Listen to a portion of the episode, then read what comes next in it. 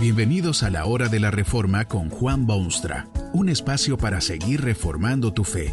Este podcast es patrocinado por la casa editorial Poema Publicaciones, tu primera opción para libros centrados en el Evangelio, para cada rincón de la vida.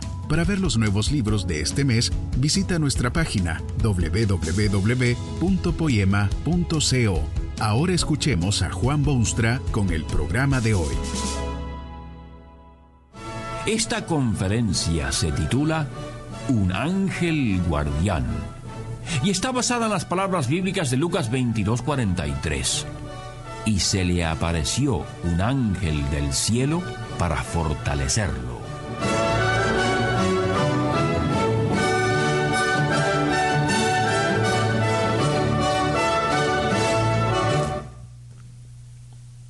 ¿Qué opina usted de los ángeles? ¿Existen? Supóngase que existen. En tal caso, ¿cuál es su función? ¿Sirven los intereses del hombre, los suyos propios y los de su creador? Usted sabe que se ha hablado muchísimo de ángeles y muchas cosas raras se han enseñado sobre este tema. Desde angelitos negros hasta cuántos ángeles pueden hacer piruetas sobre la punta de una aguja. En la Biblia misma hay repetidas apariciones de ángeles. Algunos matan y destruyen mientras que otros traen mensajes del cielo. La Biblia hasta habla mucho de ángeles literalmente malos. Se rebelaron en contra de Dios y del cielo y fueron arrojados fuera de aquellos recintos y ahora se ocupan solo de hacer daño, destruir lo que Dios construye y atrapar en sus trampas a los incautos mortales. El mejor conocido de estos ángeles degenerados es, por supuesto, Satanás mismo, el jefe de las huestes tenebrosas.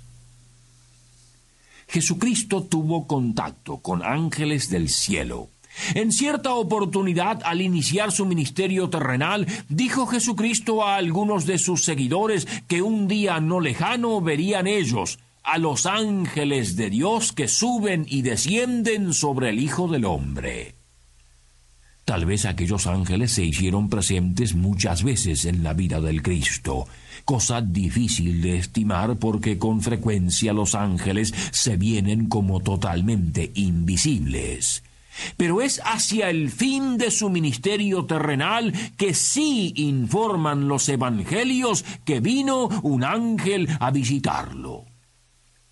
Estaba el Hijo de Dios en aquel solitario Getsemaní, al umbral de sus máximos sufrimientos, listo ya casi a sufrir las heridas por las rebeliones humanas. Los discípulos duermen a corta distancia porque sus ojos se hallaban sobrecargados con los eventos trascendentales que ocurrirían en su misma presencia. Jesucristo se dirige en oración sentida a su Padre en el cielo. Se halla en momentos de genuina agonía. Y de pronto se lee que se le apareció un ángel del cielo para fortalecerle. ¿Era aquel el ángel guardián de Jesucristo?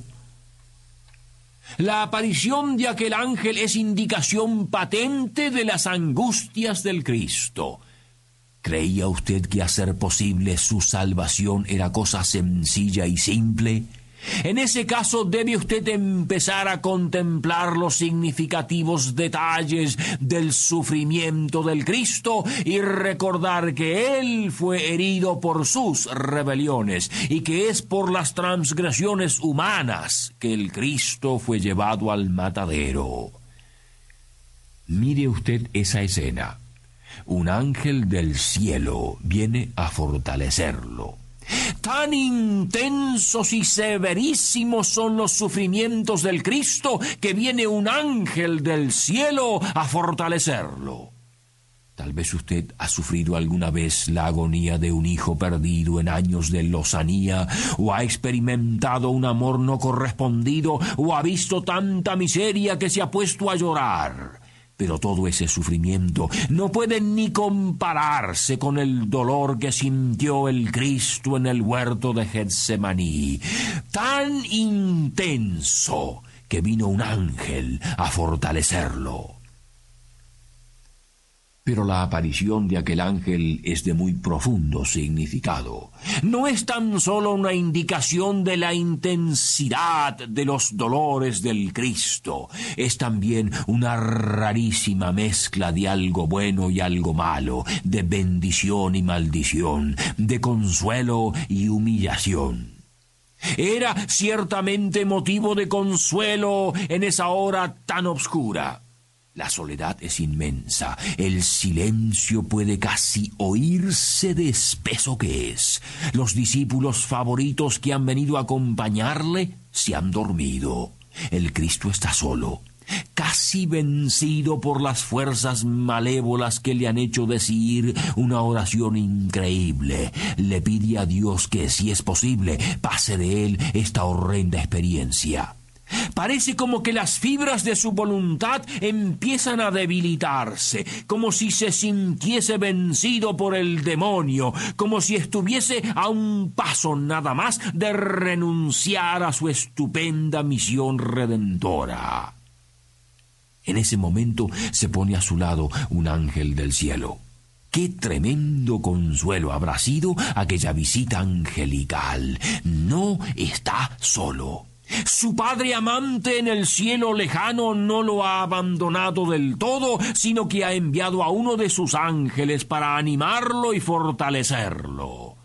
Esto demuestra por lo menos que Dios no lo ha olvidado como lo han hecho sus pusilánimes y miserables discípulos. Fue consuelo verdadero. Ha venido a visitarlo un ángel guardián. Era un ángel solo, uno solo, en vez de la multitud de las huestes celestiales que habían cantado en los campos de Belén cuando nació en humilde pesebre. Un solo ángel, pero era un ángel del cielo, venido de Dios, en el preciso momento en que el espíritu se sentía tan abatido que casi estaba ya vencido. Su presencia indicaba por lo menos un rayito de esperanza en aquel cuadro de totales tinieblas y completa desolación. Aquel ángel guardián era ciertamente un consuelo en el momento más propicio de los agudos sufrimientos del Cristo. Dio nuevas fuerzas para la cruelísima tarea, nuevo ánimo para seguir adelante con la misión más importante de la historia. Nuevas esperanzas cubren al perdido mundo y la destruida humanidad cuando un ángel guardián se aparece en Getsemaní para fortalecer al Hijo de Dios. Pero fue también profunda humillación. ¿Qué cree usted? Cuando se propone una tarea, sale a hacerla y luego descubre que necesita que alguien lo ayude para completarla. Eso es humillación adicional. Viene un ángel porque el Cristo está a punto de desfallecer, casi ha sido vencido por el enemigo. Si no hubiera sido porque un ángel ha venido a fortalecerlo, dirían los chismes del mundo. Fue humillación aún mayor para el Cristo. Y hay más todavía. Esa aparición del ángel significa para Jesucristo una multiplicación de sus sufrimientos horribles. Vea usted que el Hijo de Dios, el predilecto de cielo y tierra, el unigénito del Padre, recibe la visita de un ángel, es decir, de un siervo de las cortes del cielo. El heredero legítimo necesita ser fortalecido por un cortesano. El rey y señor necesita un apretón de manos de su más humilde súbdito. En otras oportunidades Jesucristo había recibido el respeto y servicio de los ángeles, pero ahora necesita de este ángel porque se halla en lo profundo de su dolor. El Cristo está en agonía, puesto de rodillas, y viene un ángel, un mero ángel, a fortalecerlo. Cuán cerca del fracaso parecía todo aquello en ese momento histórico. El Cristo eterno estaba al borde de la derrota, que hubiera sacudido los cimientos mismos del universo y hubiera llenado los infiernos todos con risotadas y ecos burlones por los siglos de los siglos. Usted puede ver en la aparición de aquel ángel el interés avasallador que Dios tenía en el triunfo de su Hijo unigénito. Envió un ángel en el momento decisivo para fortalecerlo. La visita del ángel del cielo fue causa de aún más intenso sufrimiento para el Cristo. Estaba a punto de ser dominado ya, y todo hubiera terminado para aquel sufriente redentor. No hubiera llegado a ser Salvador, pero hubieran sí acabado sus dolores. Así es con el dolor. Uno sufre, pero ese sufrir conduce a una mejoría o a una culminación. En el caso del Cristo en Getsemaní, sin embargo, cuando sus fuerzas están ya casi agotadas y los sufrimientos hubieran culminado al fin, en ese preciso instante se le aparece un ángel del cielo. ¿Para qué? ¿Para aliviar su angustia? Para poner término a su agonía? No, Señor. Vino el ángel para que el Hijo de Dios continuase en esos sufrimientos, para que siguiese firme en el propósito de Dios de sufrir por los pecados del hombre. Imagínese usted si habrá sido intenso el sufrimiento que trajo el ángel. Es precisamente después de esa aparición que usted ve al Cristo en dolor indescriptible. Así lo sintetiza el Evangelio. Estando en agonía, oraba más intensamente, y era su sudor como grandes gotas de sangre que caían hasta la tierra. Su sudor era como grandes gotas de sangre. Tal era la intensidad de aquellos sufrimientos del Cristo.